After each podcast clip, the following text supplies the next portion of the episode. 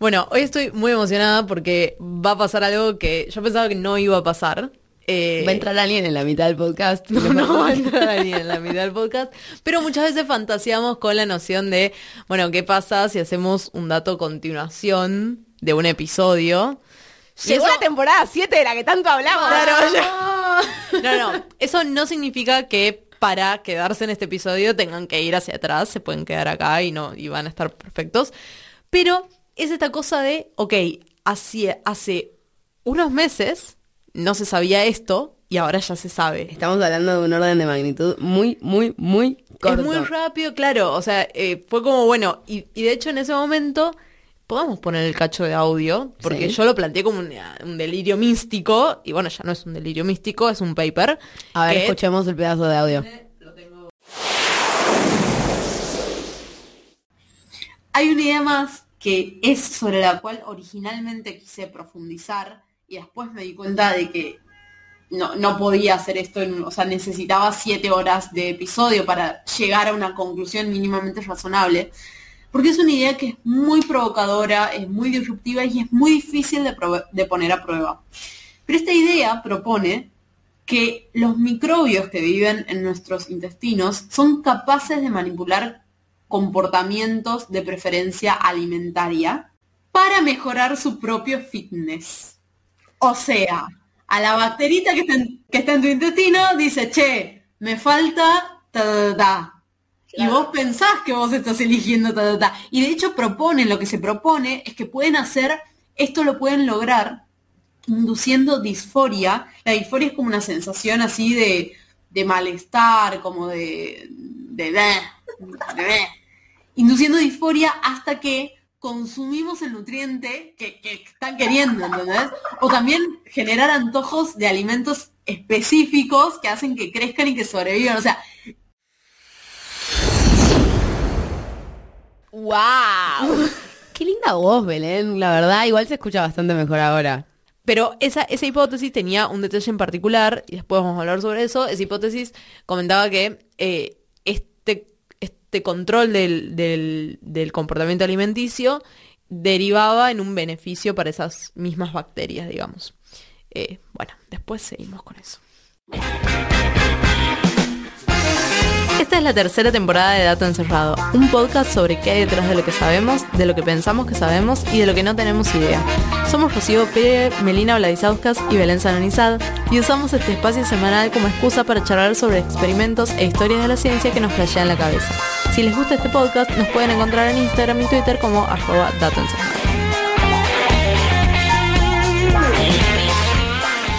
Sabemos que nutrirnos adecuadamente es recontra importante y de hecho eh, nuestro tracto, tracto digestivo completo eh, tiene como muchos puntos de, control y se pueden mandar, de alguna manera se autorregula mandando señales que informan sobre la calidad nutricional de lo que estamos comiendo.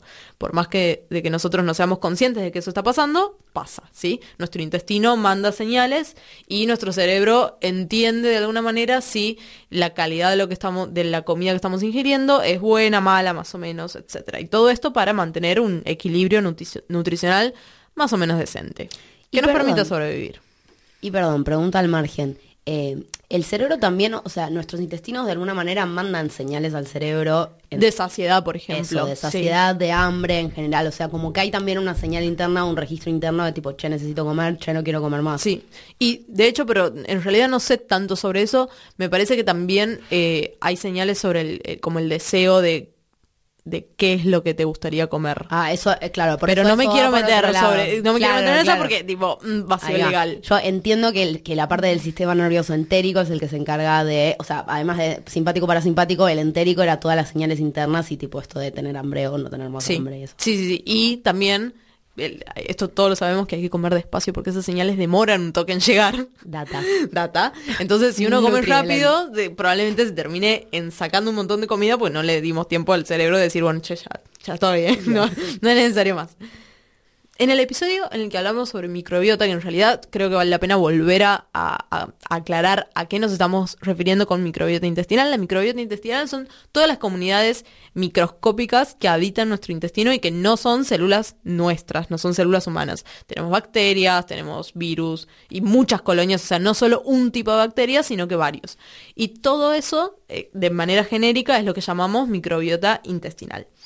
Entonces, algo que habíamos comentado en el episodio anterior es que cuando uno quiere, por ejemplo, estudiar, ok, ¿cuál es el rol que tiene la microbiota en, inserte aquí, rasgo, característica, eh, algún tipo de comportamiento de otro animal? Lo que hace en general es usar eh, modelos animales, en particular ratones, que se llaman ratones libres de gérmenes. Mm.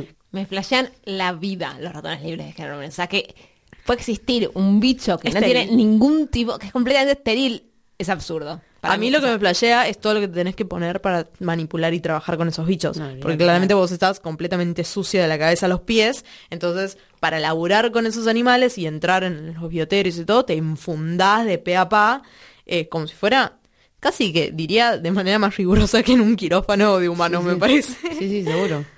Sí, bueno, la mínima la paro. Claro, sí, sí, de mínima. Yo me imagino un flash como esas personas que tienen enfermedades eh, que son muy sensibles a cualquier tipo de patógeno que entra y los mantienen viviendo en una burbuja. Bueno, algo por el estilo para mí pasa con esas ratas. Como que, tipo, no podés acercarte con nada raro. Ratones, Ratones, perdón. No son, cosas distintas. Entonces, en este, em, en este paper, lo que quieren, lo que se quieren preguntar es si de alguna manera la microbiota puede modular o afectar el comportamiento de selección de, dietas del organismo en el que habitan, digamos. Entonces, van a usar ratones libres de gérmenes y, obviamente, otro trasplante de caca. Trasplante de caca. No, no es un trasplante de caca, es un trasplante de microbiota secal. Y yo tuve que preguntar cuál es la diferencia entre fecal y secal. Y la respuesta fue un poco decepcionante, pero bueno, es lo que es. Fecal es ya en la caca, secal es como antes. O sea, el bolo alimenticio. Ah, o sea, es la microbiota de... Pero para obtenerla tienen que del intestino, sí, y sacarla del intestino, sí. O matar. Eh, no me queda claro, yo creo que puede llegar a ser... Eh, no, me parece que puede ser una cirugía, porque de hecho en humanos ya se, ya, se hacen, eh, se hicieron pruebas pilotos de trasplante de microbiota y no matan a ningún humano. Pero se hacen con caca o son secales. Para mí no te, en humanos no penan para sacarte un pedazo. Legal, legal, eh, no lo sé. Hoy, hoy es el episodio de los jingles. Yo hay días que estoy como más cantante que para grabar jingles. ¿Será porque es sábado? ¿Estamos grabando un sábado? Puede ser. ¿Los sábados son los episodios de jingles? Yo dormí 14 horas, así que puede ser por eso. Bueno, atención. Entonces, ¿qué tenemos? Tenemos tenemos ratones que no tienen, que son completamente estériles, no tienen microbiota, no tienen ningún otro tipo de bacterias sobre tu cuerpo, y tenemos ratones que son donantes. Y tenemos tres especies de ratones. Un grupo de ratones que son herbívoros, un grupo de ratones que son carnívoros, y otro grupo de ratones que son omnívoros. Ok, carnívoros exclusivos, digamos, como que o comen verduras o comen eh, carne.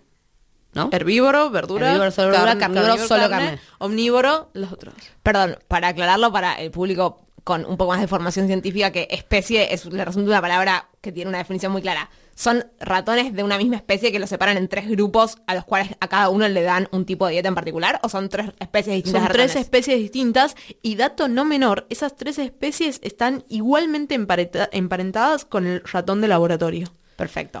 ¿Para por qué son tres especies distintas? ¿Por qué dejarían eso sin controlar? Porque, porque quieren microbiotas de organismos cuya alimentación de base sea distinta. Claro, no es que a un ratón le definen la dieta para que sea herbívoro o ah, carnívoro. Son especies que ah, ya son, naturalmente ah, Exacto, exacto. Entonces tenemos ratones donores de estos tres tipos de ratones y ratones que van a recibir esos trasplantes de microbiota secal. ¿Sí? Entonces, hacen el trasplante y los, los dejan como una semana a que se aclimaten. Y durante esa semana, los tres grupos de ratones ya trasplantados, les voy a empezar a decir los herbívoros, los carnívoros y los omnívoros, pero en realidad me estoy refiriendo al ratón que recibió la materia secal de un ratón herbívoro. ¿sí? Ah, ok, ok. Bien. No los naturalmente. No, no, no. Los donantes, de los donantes ya nos olvidamos. Bien. Estamos con los trasplantados. Perfecto. Entonces, durante ese tiempo los, los dejan a que se adapten y les dan a todos la misma dieta, que era una dieta eh, baja en carbohidratos y le dan, le dan agua, que le tienen que dar agua estéril. Porque, porque en el agua también eh, vienen cositas. No puedo cruzarlo con palabras, pero me acaba de explotar la cabeza. Nu- nunca lo había tenido eso en cuenta. Pero es agua estéril, pero a la vez mineralizada, supongo. Claro. Sí, porque agua destilada, agua- pues, No, no, claro. mueren. Claro, No, no, no, no. No, agua, de- agua destilada no, solo agua estéril. No, debe ser esto, agua desinfectada, hervida o algo con algún tipo de tratamiento más seguro. Autoclavada.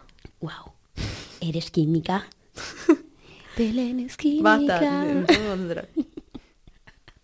Entonces, durante ese tiempo controlan que más o menos todos los animales hayan comido de manera, de manera, eh, no, no hubiera diferencias en el consumo de la comida. O sea, los herbívoros comían igual que los carnívoros y que los omnívoros. Y después viene una fase que son varios días en donde les permiten a estos ratones elegir su propia comida. Y tenían dos dietas, dos tipos de alimentos en los que podría- podían elegir, y esos dos tipos de alimentos tenían la misma cantidad de calorías por gramo. ¿sí? No es que había un alimento más energético y otro menos, eran equivalentes. ¿Cuál era la diferencia? Uno de esos alimentos era más proteico en comparación, o sea, ellos hablan de radios. Uno dicen que hay uno que tiene un radio proteínas, carbohidratos altos, o sea, que era más proteico, le vamos a decir el proteico, y hay otro que tenía un radio de proteínas, carbohidrato bajo, le vamos a decir el más de carbohidratos, ¿sí? Entonces, ¿qué es lo que encuentran? No, esperá. Pará, no, no, aguantá, aguantá, claro, O pará. sea, momento yo- predictivo, claro. momento de pensar, hagamos un pequeño raconto. Acordémonos que la pregunta original, ahí voy, ahí voy con eso, acordémonos que la pregunta original era si la microbiota que tenemos puede llegar a condicionar lo que queremos comer. Entonces, acá trasplantaron a estos tres con materia secal de donantes que comían cosas distintas que las- los trasplantados, que están libres de microbiota hasta el momento del trasplante.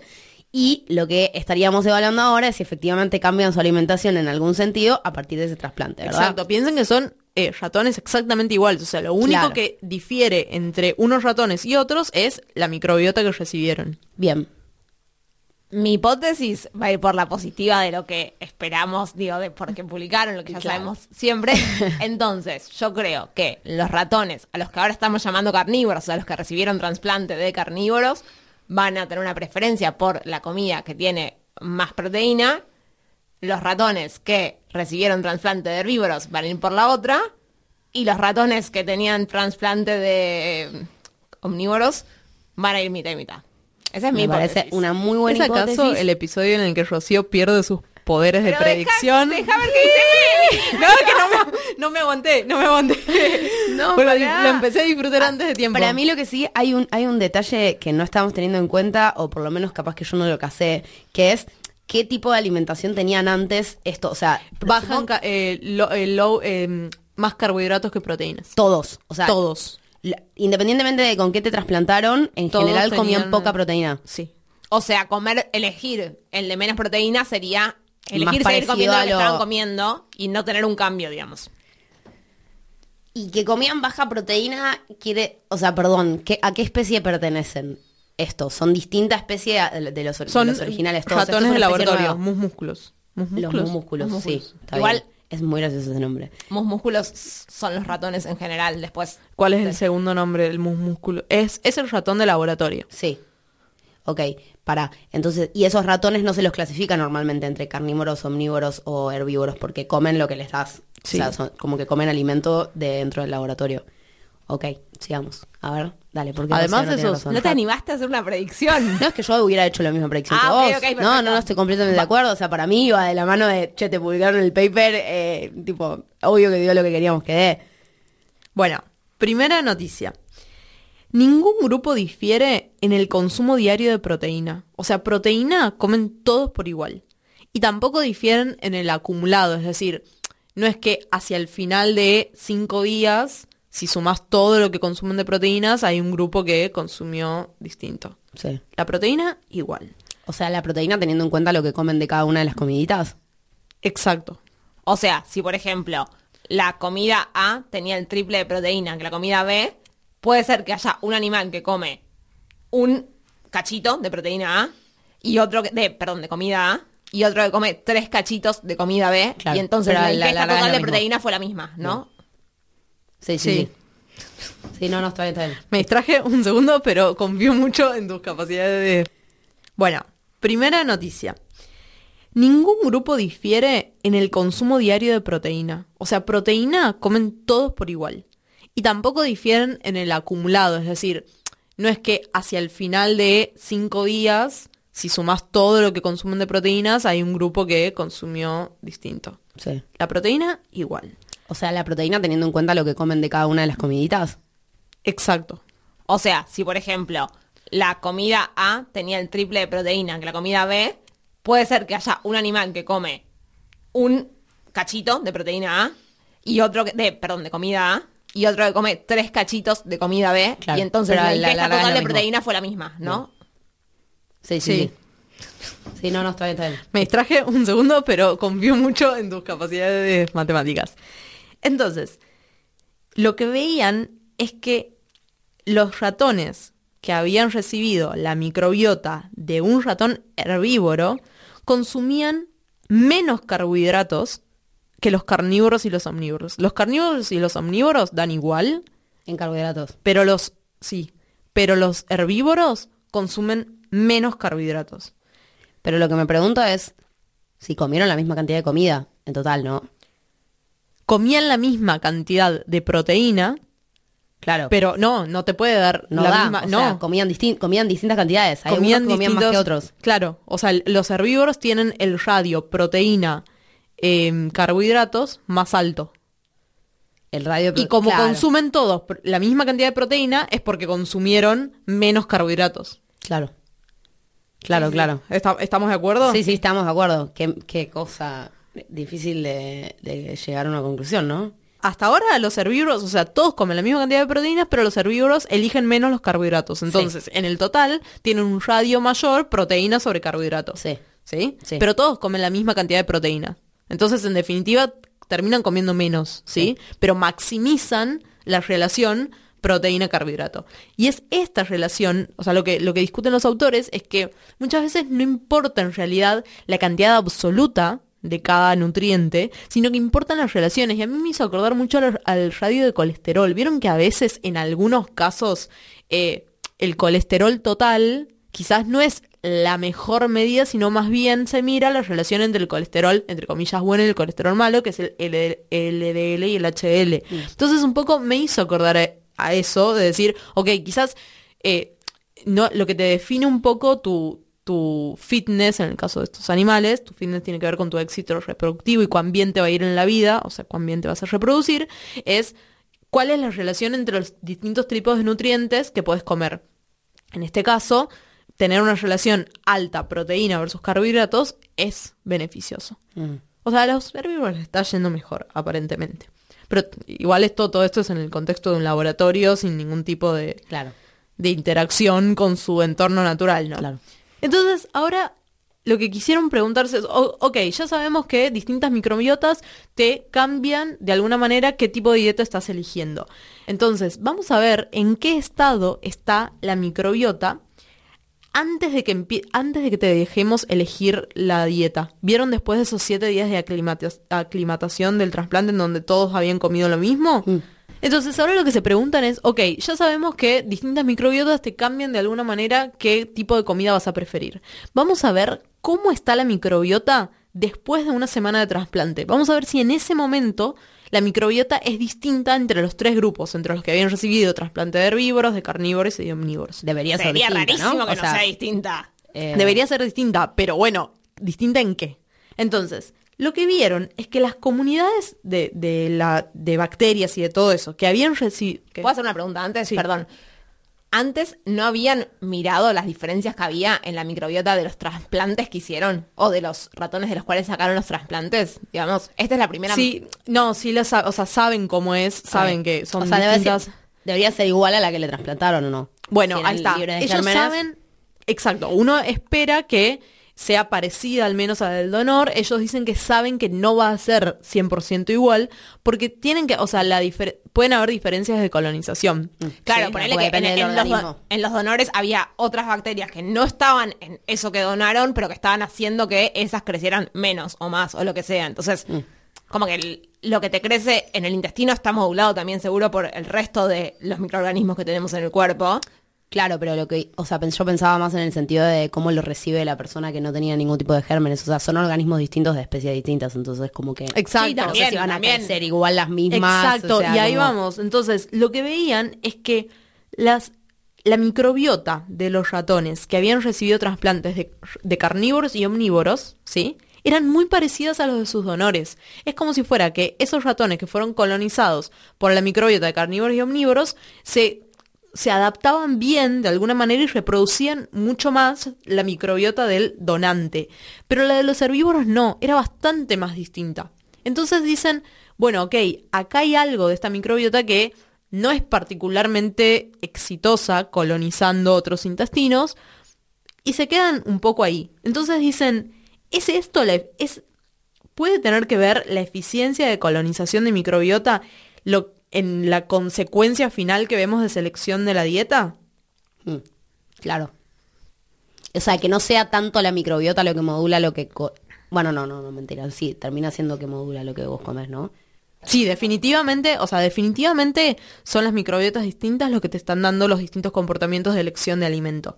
Ahora, cómo, cómo que estés más o menos colonizado también te... Claro, como que se agrega un factor nuevo. Digo, como la colonización no es igual, a estamos cambiando un poco dos cosas al mismo tiempo, ¿no? Exacto.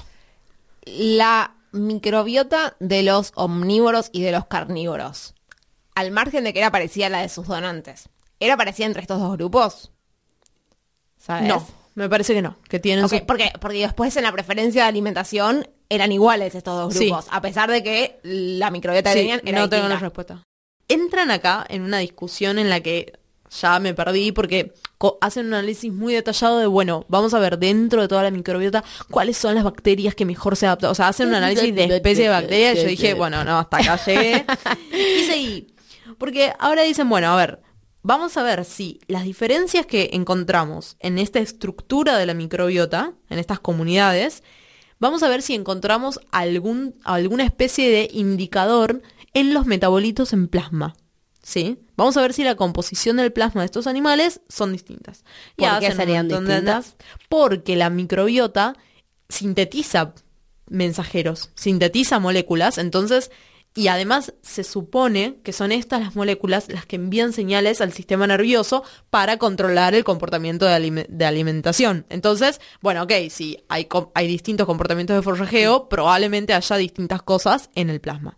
Obviamente van y buscan, sí. A mí me parece muy gracioso pensar que los pedos que nos tiramos también están relacionados con los desechos de las bacterias que tenemos en nuestros intestinos. Es 100% directa la relación. Voy a seguir. Sí, es re sí. Sí, pero no quiero pensar en Es eso. un flash, boludo. Se están tirando pedo tus bacterias. y te tiran pedo vos. Está buenísimo.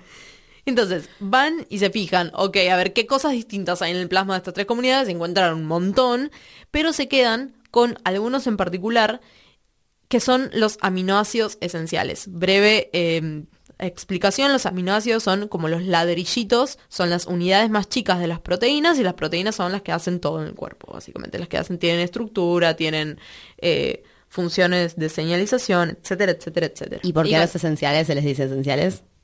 No, primero iba a decir una cosa antes, que con un set bastante restringido de ladrillitos distintos, eh, podemos hacer un montón de proteínas distintas según cómo las combinamos. Lo mismo que pasa con los Legos Rastis, mis ladrillos o el Marca de preferencia. ¿Vos qué tenías? Yo tenía mis ladrillos, jamás tuve Rusty. No tenía ninguno de los dos. ¿No tenías ladrillitos? No. Yo te estoy sacando tu título de ingeniera en este momento. Igual yo no soy esa gente que te dice, ay, no tuviste infancia, o qué odio, qué mal esa gente, me pone... Sí, no, yo tampoco. Aparte, es un comentario que recibo muchas veces porque claramente tuvimos infancias distintos, distintas, entonces es como, ¿qué me venís a decir que no tuve infancia cara de termo? Todo esto igual se va a ir del episodio. Por supuesto que no, la olvidar. única vez que se le escuchaba el gritar en el micrófono. Ahí te voy a tener que bajar el volumen un poco, te pido disculpas. Bueno, entonces, ellos ya saben, ah, y no dijimos por qué son esenciales. Son esenciales porque no los podemos sintetizar, no los podemos fabricar, nuestro cuerpo no los puede hacer. Entonces, normalmente la, la principal fuente de estos aminoácidos esenciales son los alimentos. ¿Cuál Pero sería la no principal? Los suplementos. Ah, la- no, los suplementos. Bueno, sí. No, y además la microbiota. La microbiota puede sintetizar aminoácidos que para nosotros son esenciales. Rarísimo esto que diciendo. Como es rarísimo. o sea, sintetizan aminoácidos Para esenciales. sintetizar es fabricar. para- Sí, perdón. Eh, sintetizan aminoácidos esenciales que podemos obtener sin comerlos. Y pero si están en el intestino. La microbiota está en el intestino y la microbiota puede fabricar aminoácidos que para nosotros son esenciales. O sea, que Es- tenemos pero que nosotros redefinir los aminoácidos esenciales, perdón. tenemos que redefinir Claro, o sea, si las bacterias son, o sea, si somos las bacterias también. Somos digo, uno, o sea, ese que es el. Si ya estable- Claro. establecimos. Sí, pero es en muy que Yo soy, soy mi cantidad. Microbiota. Claro. Entonces, eh, la Decime bien que tengo que comer, porque si el triptofano ya lo está haciendo la bacteria de adentro, yo no te lo como, ¿me entendés? Tipo, Bueno. no importa, no es tan importante. No me spoilees el episodio, para un poco. No, pero lo, lo, no, bueno, no es en, eh, sintetizan, pero no en tanta cantidad. Ok, está bien. O sea, nosotros lo necesitamos para un montón de cosas. Las bacterias no es que los sintetizan. Bueno, acá, acá no hay nunca ninguna intención, ¿no? Pero las usan de alguna manera como mensajeros. Eh, no en- son una fuente, pero muy, muy chica en comparación a lo que podemos ingerir por la dieta. Pero Bueno, es por- cierto que están en nuestro cuerpo y no las, o sea, no los ingerimos. Entonces, Perfecto. eh, Entonces, lo que hicieron fue ir a ver si la microbiota de estos ratones trasplantados tenían tasas distintas de síntesis de aminoácidos esenciales. O sea, si alguna de esas microbiotas, por ejemplo, fabricaba mucho más algún tipo de aminoácido. ¿Sí? Y eso puede ser que pase, va, no sé, acá estoy flasheando, ¿no? Pero digo, la, la, proteína de la carne se la conoce como proteína completa de alguna manera, porque tiene todos los aminoácidos, o sea, te provee todos los aminoácidos esenciales que vos necesitas, ¿no? La proteína vegetal no necesariamente, acepto que complementes con muchos vegetales distintos, te provee de todas esas cosas. Entonces, capaz, capaz, existe la posibilidad de que tu microbiota, si sos eh, ve- no es vegetariano la palabra que estoy buscando, es Herbívoro. herbívoro. Si sos herbívoro, capaz la microbiota, no sé, digo, en un tiro se adaptó para proveerte esos aminoácidos que vos no consumís en tu dieta frecuente. Es un flash que no vamos a poder responder, pero Ah. los resultados podrían justi- o sea, van en línea a lo que vos querés que dé, pero estamos a años luz de poder plantear esa hipótesis en términos de, de pasos evolutivos. ¿Se acuerdan que yo hace dos minutos les había dicho que habían medido eh, aminoácidos eh, en plasma, que habían medido metabolitos en plasma y que habían encontrado diferencias? Bueno, en particular, los herbívoros tenían mucha de unos cuantos aminoácidos esenciales que eran isina, isoleucina, no importa, varios. Tenían cinco aminoácidos muy elevados. Fueron a mirar la micro- microbiota y tenían una cantidad de genes que se usan para fabricar esos cinco aminoácidos. O sea, los la microbiota de los herbívoros tenía muchos genes que se usan para fabricar, para fabricar los aminoácidos que tienen, o sea, que ellos mismos tienen en cantidad en su plasma. Bien. O sea, todo, da, da todo, chicos, da todo. Entonces, hasta ahí dicen, ok, esto demuestra, o sea, de alguna manera el camino que estamos construyendo es, tenemos una microbiota en cuyo material genético posee muchos genes relacionados a la síntesis de aminoácidos. De algunos de estos cinco que dijiste, por ejemplo. De estos cinco que dije en Sí. particular, que son aminoácidos esenciales. Sí. Si vos le tomás plasma a los ratones trasplantados, encontrás muchos de esos aminoácidos esenciales. Perfecto. Genial. Y probablemente sean esos aminoácidos esenciales los que de alguna manera en el cerebro están modificando la elección de la dieta. Perfecto. ¿Estamos? Entonces, y ahora acá hacen como, bueno, vamos a apuntar al triptofano.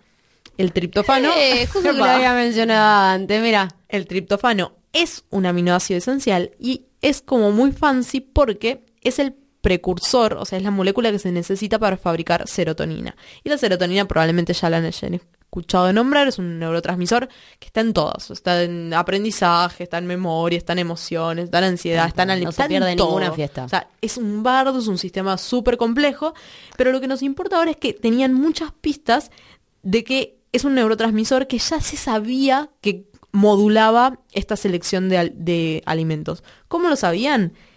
Tenían, si yo a una rata le doy a elegir una comida baja o alta en carbohidratos, la rata va a ir por los carbohidratos seguro. Va a ir por la, por, por Las la ratas comida- somos todos. Las ratas somos todos, exactamente. Pero si yo les inyecto serotonina directo en el hipotálamo, que es una parte del cerebro, cambia la, cambia la, la dieta y bajan el consumo de carbohidratos. O sea, esa es la solución para nuestras vidas, ¿no? Voy a hacer una analogía que está mal. Pero Pero, no está es lo que mal. van a estar haciendo eh, algunas personas en su casa y prefiero hacerla y explicitar que está mal.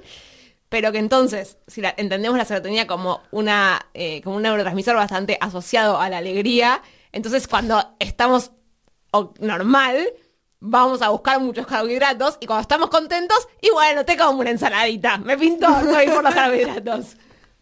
Es una posibilidad. Estamos haciendo una reducción tipo a otro nivel. Tamaño Dios. Tengo otra pregunta. Eh, me, está, me está costando conectar como las partes de todo, el- de todo este Porque, rompecabezas. ¿Sabes por qué? Porque el orden de este paper es un orden eh, muy extraño. Yo lo estoy contando en el orden en el que lo presentan.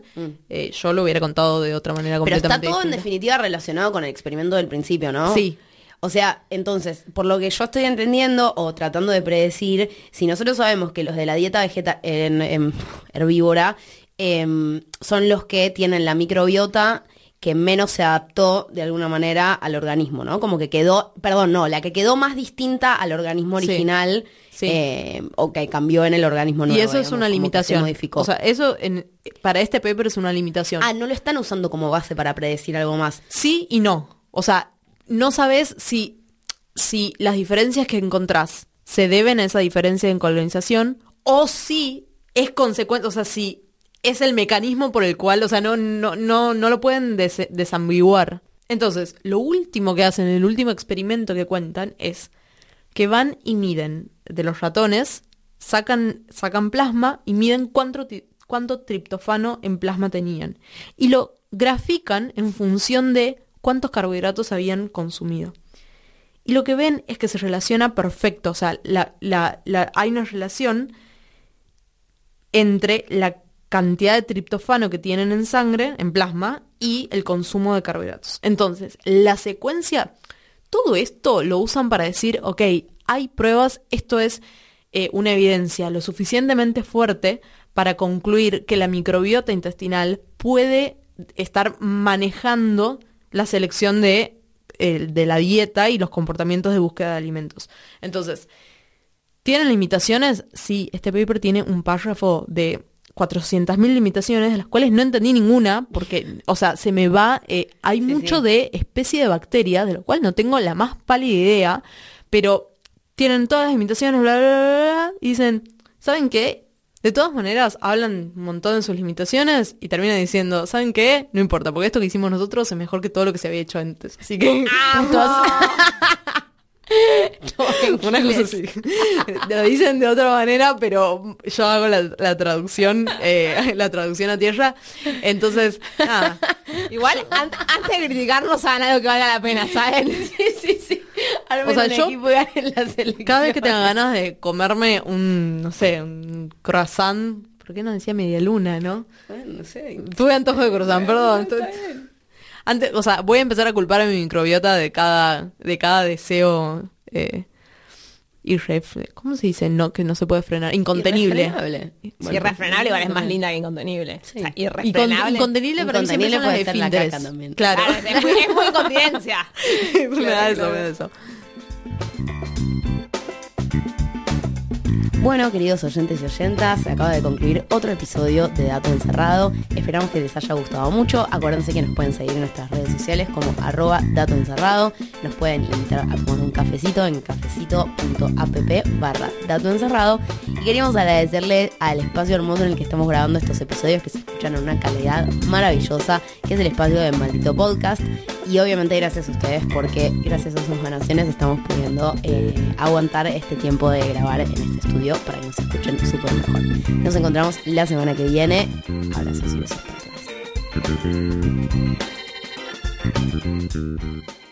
cuánto triptofano en plasma tenían. Y lo grafican en función de cuántos carbohidratos habían consumido. Y lo que ven es que se relaciona perfecto, o sea, hay una relación entre la cantidad de triptofano que tienen en sangre, en plasma, y el consumo de carbohidratos. Entonces, la secuencia, todo esto lo usan para decir, ok, hay pruebas, esto es eh, una evidencia lo suficientemente fuerte para concluir que la microbiota intestinal puede estar manejando la selección de, eh, de la dieta y los comportamientos de búsqueda de alimentos. Entonces, ¿Tienen limitaciones? Sí, este paper tiene un párrafo de 400.000 limitaciones, de las cuales no entendí ninguna, porque, o sea, se me va, eh, hay mucho sí. de especie de bacteria, de lo cual no tengo la más pálida idea, pero tienen todas las limitaciones, bla, bla, bla, bla, bla, y dicen, ¿saben qué? De todas maneras, hablan un montón de sus limitaciones y terminan diciendo, ¿saben qué? No importa, porque esto que hicimos nosotros es mejor que todo lo que se había hecho antes. Así que, Una cosa así. Lo dicen de otra manera, pero yo hago la, la traducción, eh, la traducción a tierra. Entonces, nada. Igual, an- antes de criticarnos, hagan algo que valga la pena, ¿saben? Sí, sí, sí.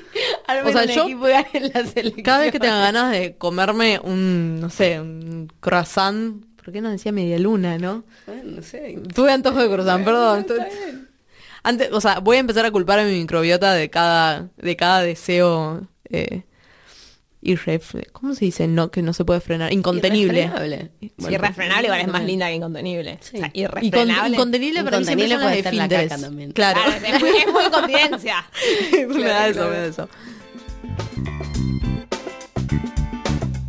Bueno, queridos oyentes y oyentas, se acaba de concluir otro episodio de Dato Encerrado. Esperamos que les haya gustado mucho. Acuérdense que nos pueden seguir en nuestras redes sociales como arroba Dato Encerrado. Nos pueden invitar a tomar un cafecito en cafecito.app barra Dato Encerrado. Y queríamos agradecerle al espacio hermoso en el que estamos grabando estos episodios que se escuchan en una calidad maravillosa, que es el espacio de Maldito Podcast. Y obviamente gracias a ustedes porque gracias a sus donaciones estamos pudiendo eh, aguantar este tiempo de grabar en este estudio para que nos escuchen súper mejor. Nos encontramos la semana que viene. Abrazos y besos para.